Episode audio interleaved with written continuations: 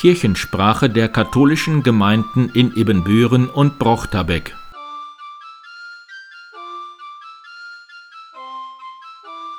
Herzlich willkommen zur 59. Episode der Kirchensprache am 6. Februar 2022. Mein Name ist Pastor Martin Weber. Während fast alle Veranstaltungen wegen Corona und Omikron ausfallen, stehen die Büchereien weiterhin zur Ausleihe offen. Herzliche Einladung zum Lesen. In der Umgebung gibt es einige Vereine, die zu den Gottesdiensten 3G, 2G oder 2G Plus verlangen. Wir sind da noch offen und ohne Kontrolle, dafür aber mit Abstand und Maske. Und natürlich sind wir für die Impfung. Das ganze Seelsorgerteam ist selbstverständlich vollkommen geimpft und geboostert. In dieser Woche sind die sogenannten Kirchenrallies in den Gemeinden von Altheiligkreuz. Dazu treffen sich die Erstkommunionkinder in ihren Kirchen und lernen das Gebäude und seine Zeichen und Symbole kennen. Am Dienstag um 8.30 Uhr lädt die Frauengemeinschaft St. Maria Magdalena um 8.30 Uhr zur Messe ein. Die Adventssammlung der Caritas in Laggenbeck hat übrigens 1268 Euro gebracht. Allen Helferinnen und Spenderinnen ein herzliches Dankeschön.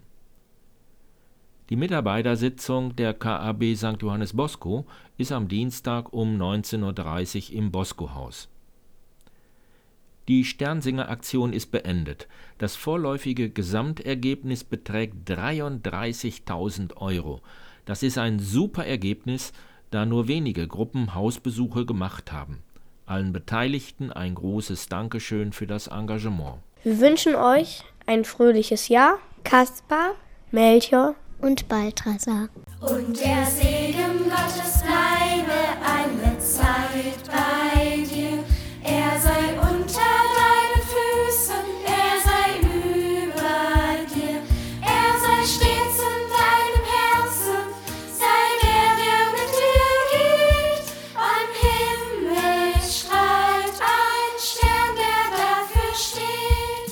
Mein Name ist Markus Bischof Wittrock. Ich bin neu gewähltes Mitglied im Kirchenvorstand.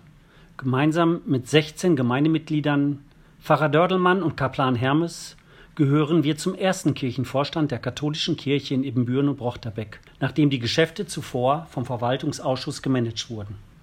Im Dezember und Januar haben wir uns persönlich zum Austausch getroffen. Wir hoffen, dass das auch in Zukunft möglich ist, auch wenn sicher ein digitaler Austausch über zum Beispiel Microsoft Teams auch in Betracht kommt. Aber persönlich ist sicher zu Beginn schöner. Während es in der ersten Sitzung erst einmal ums Kennenlernen ging, aber auch schon die ersten Beschlüsse zu fassen waren, ging es in der zweiten Sitzung um die Bildung der Ausschüsse. Die Erfahrung der Vergangenheit führte dann dazu, dass der Personalausschuss zum Beispiel mit dem Kindergartenausschuss zusammengeführt wurde. Auch wenn viele bis alle Fäden in der Rendantur auf dem Schafwerk zusammenlaufen, so werden doch alle Beschlüsse vom Kirchenvorstand gefasst. Das ist nicht immer einfach, insbesondere wenn Vorgeschichten, Abstimmungen und Erfahrungswerte fehlen. Aber durch einen offenen und konstruktiven Umgang wird jeder von uns bei Bedarf immer wieder an der passenden Stelle abgeholt. Die Aufteilung der Kirchenvorstandsmitglieder auf die einzelnen Ausschüsse können auch gerne auf der Homepage nachgeschaut werden. Noch laufen die konstituierenden Sitzungen, sodass noch nicht jeder Vorsitz und Stellvertretung der Ausschüsse bestimmt wurden. Wertvoll empfand ich persönlich ein Online-Schulungsangebot des Bistums Münster, das einen ersten vertiefenden Eindruck von den Aufgaben und auch Rechtsvorschriften vermittelt hat. Leider musste ein geplantes Zusammentreffen von Pfarreirat und Kirchenvorstand im Haus Aurora wegen Corona abgesagt werden. Das ist zwar nicht zu verhindern gewesen, aber dennoch sehr schade. Denn allein die ersten KV- und Unterausschusssitzungen haben gezeigt, dass über vieles gesprochen und vieles Neues und Interessantes zu initiieren ist. Und je besser verzahnt Gemeindeausschüsse, Pfarreirat, Kirchenvorstand und Rendantur Hand in Hand arbeiten, umso einfacher können wir uns unsere Zukunft gemeinsam gestalten. Persönlich freue ich mich zum Beispiel auf die Projektarbeit Photovoltaik. Erst einmal in einer Kleingruppe beleuchten wir das Thema aus Kirchenvorstandssicht. Sicher ist dann aber auch eine Öffnung dieser Arbeit für weitere Denker und Macher sinnvoll und wünschenswert. Denn welches Thema passt aktuell besser zu den notwendigen Nachhaltigkeitsbestrebungen? Es liegt ein spannender Weg vor uns. Ich freue mich drauf.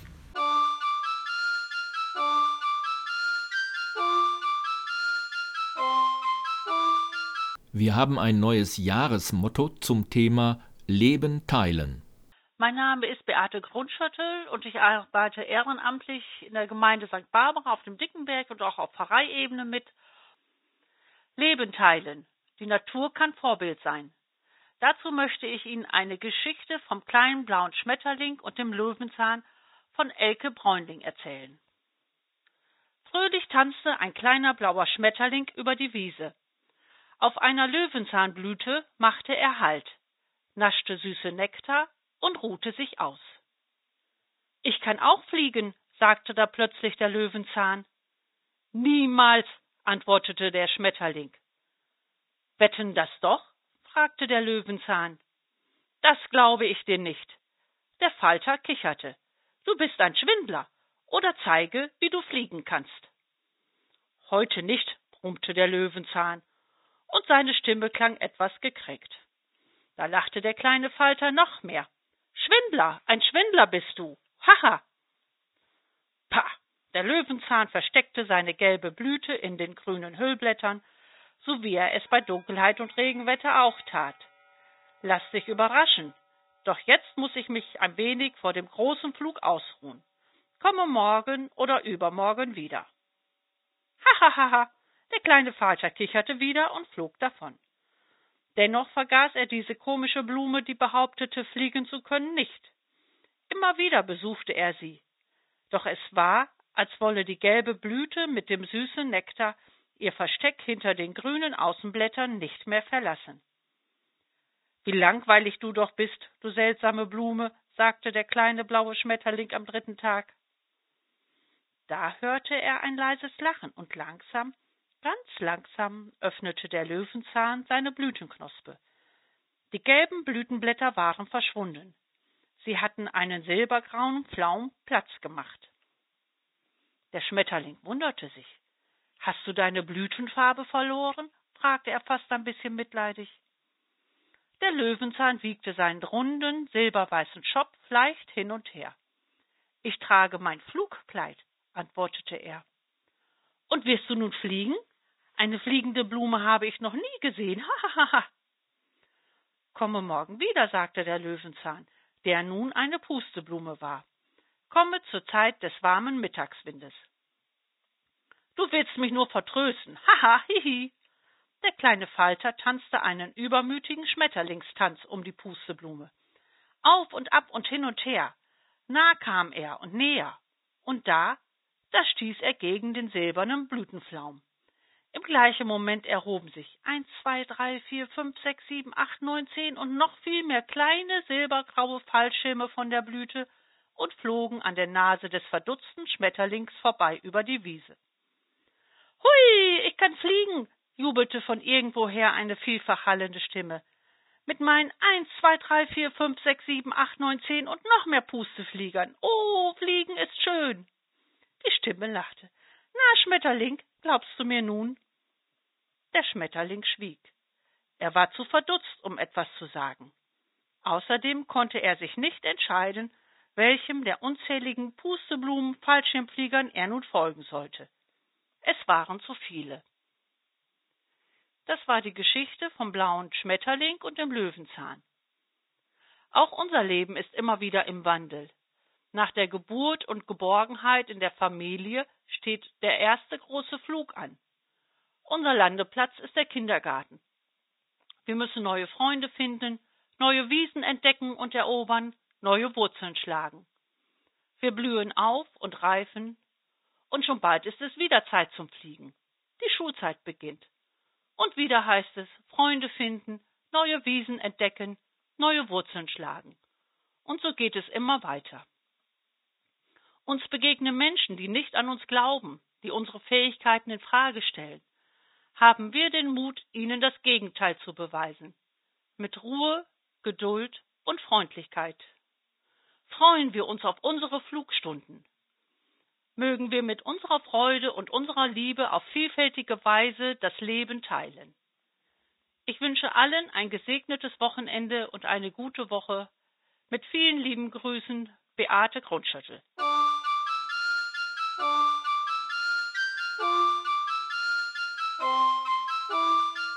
Hier spricht Schwester Michaela, ehemals Seelsorgerin im Klinikum Ippenbüren. Im Oktober 2020 wurde ich mit Corona, sie stand Pate, in die Rente verabschiedet. Leider hält sich Corona und damit auch meine Einsiedelei.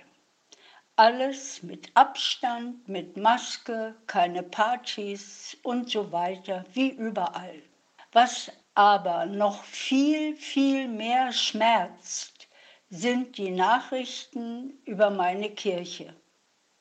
Gott sei Dank leben in mir viele positive und menschenfreundliche Erinnerungen aus meiner Ippenbürner Kirchenzeit. Gerade auch an Pastor Clemens Niermann. Am Sonntag ist sein 15. Jahresgedächtnis. In diesen Tagen wird der Blasiussegen erteilt, daher liegt es für mich nahe, dass ich mich an die Einleitungen erinnere, die Clemens so gegeben hat. Liebe Gemeinde, was geht nicht alles durch unseren Hals ein und aus. Wir atmen, wir essen und trinken, wir sprechen. Jeder von uns kennt aber auch das Gefühl, einen Kloß im Hals zu haben, nicht atmen zu können oder Wahrheiten, die mir im Hals stecken bleiben. Sie ahnen schon, wie gut es ist, auf die Fürsprache des heiligen Blasius gesegnet zu sein. Und wenn wir schon beim Segnen sind, bei Gelegenheit fragte Clemens Niermann Hermann Hinse. Hermann, ein Paar, beide geschieden, sie bitten um meinen Segen mit einem neuen Partner, damit ihr Neuanfang gut gelingt. Hermann Hinse gab zur Antwort, wenn ihr schon einen Hubschrauberlandeplatz segnen könnt, dann doch wohl erst recht Menschen. Er hat recht, der Hermann. Zurzeit tagt der synodale Weg. Ich frage mich, was das wohl wird. Über dem Leben von Clemens Niermann stand immer die Frage, was würde Jesus an meiner Stelle tun? So fing ja so manches bei ihm an, das Möbellager zum Beispiel in seiner Garage. Und nun der synodale Weg, Jesus sitzt doch mittendrin. Davon bin ich überzeugt. Ich bitte ihn, dass wir nicht unsere Hoffnung aufgeben. Ich grüße euch, ihr Ippenbürner. Schwester Michaela.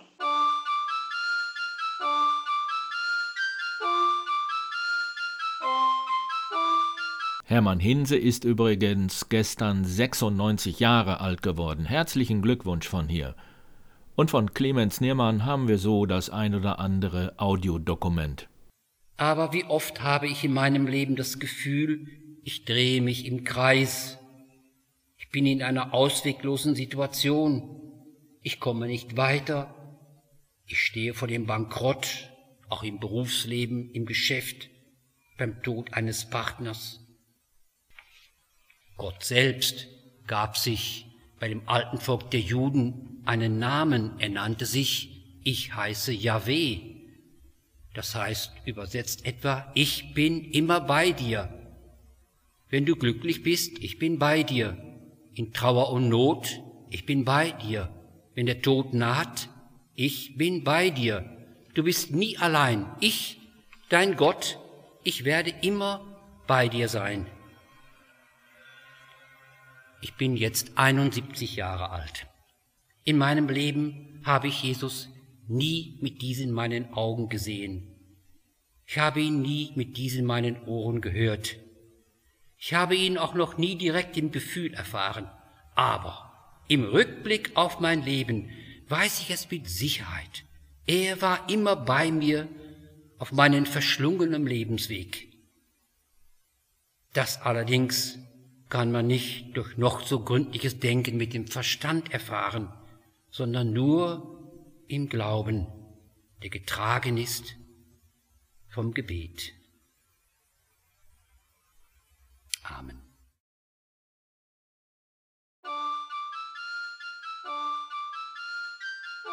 Kirchensprache der katholischen Gemeinden in Ibbenbüren und Brochterbeck